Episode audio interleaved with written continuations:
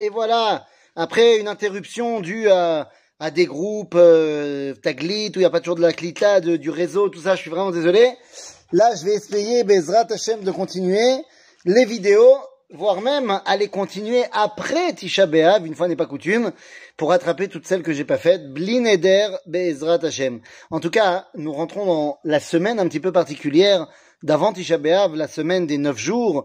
Il n'y a pas vraiment de Shavua Shechalbo, de semaine de Tisha puisque Tisha c'est Shabbat et donc il est repoussé à dimanche. Mais je me suis dit quand même que cette semaine, on avait parlé un petit peu de Tisha. Et je pense à faire des vidéos chaque jour, une autre partie, voilà, les cinq vidéos de la semaine, sur différentes parties de Tisha. D'abord pour essayer de comprendre ce qui nous est arrivé, et ensuite comprendre qu'est-ce qu'on a essayé de corriger, qu'est-ce qu'on a réussi à faire et qu'est-ce qui nous reste Alors, première partie aujourd'hui, eh bien, c'est une partie très euh, basique, puisque c'est la partie qui va simplement nous réexpliquer, nous rappeler qu'est-ce qui s'est passé à Tisha B'Av. Eh oui, bah oui. Nous dit la Mishnah dans Ta'anit, Chamisha devarim er'u et avotenu betisha B'Av. En vérité, cette Mishnah avait commencé avec le 17 Tammuz. Chamisha devarim er'u et avotenu le 17 Tammuz, cinq choses sont arrivées, et cinq choses sont arrivées également à Tisha B'Av. Alors, quelles sont ces différentes choses? À Tisha B'Av, la première chose qui est arrivée, c'est que Nigzar alavotenu shelo ikansu la'aretz. C'est la faute des explorateurs.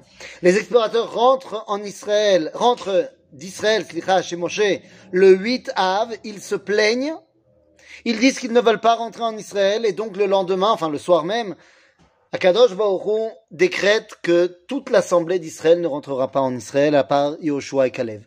En d'autres termes, le premier drame qui nous est arrivé, c'est le fait qu'on nous empêche de rentrer en Eretz Israël. Quand on pense à Tisha B'Av et qu'on essaie de corriger Tisha B'Av, il faudrait se rappeler que la première chose qui est terrible, c'est qu'on n'a pas pu rentrer en Israël.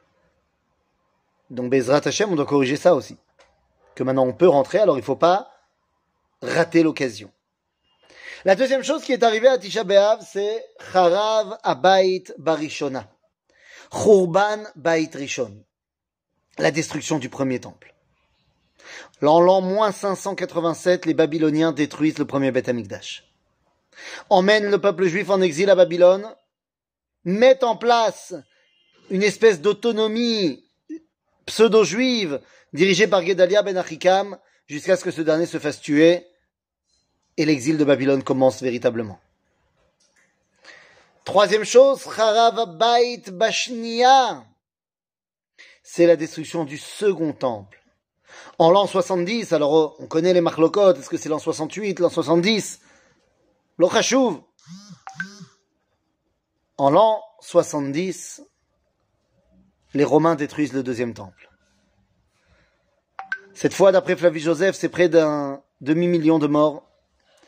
C'est la destruction de tout ce qui était le symbole du Ham Israël. Et le début du deuxième exil. Troisièmement, Nephilat Beitar. Nephilat Beitar. C'est la fin de la guerre de Bar Korva. En l'an 135, enfin 132, on se révolte contre les Romains une deuxième fois, et trois ans de révolte, finalement, nous emmènent en l'an 135, où les 14 légions romaines amenées en Judée auront raison de nous. Et ça sera la fin de tout espoir de rébellion pour le peuple juif.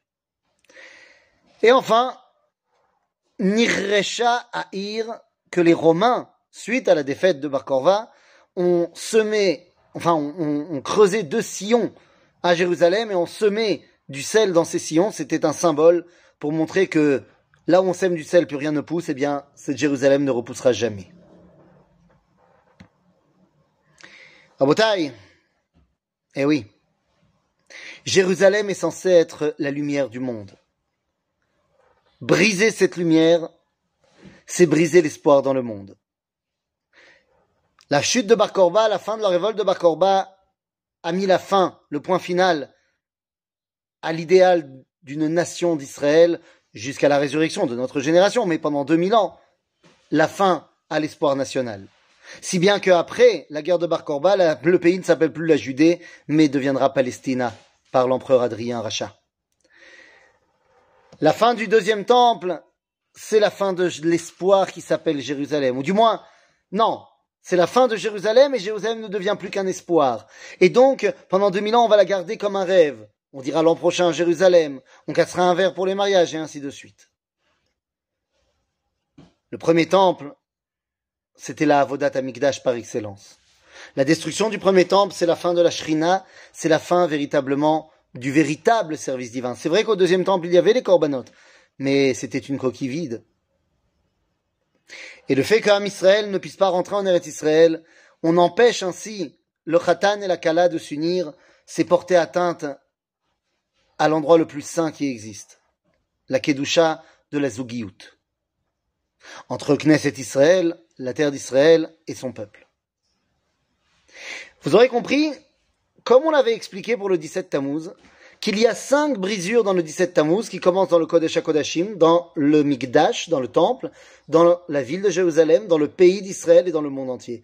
Eh bien, Tisha B'Av, c'est la fin de ces brisures-là. La brisure est totale dans le Kodesh HaKodashim, dans le Saint des Saints, l'union entre Israël et sa terre, dans le Beth HaMikdash, destruction du premier temple, dans la ville de Jérusalem, destruction du second temple, dans, la pays, dans le pays de la Judée tout entière, fin de Bar Korba, et enfin dans le monde entier, avec l'impossibilité de l'espoir qui s'appelle Jérusalem.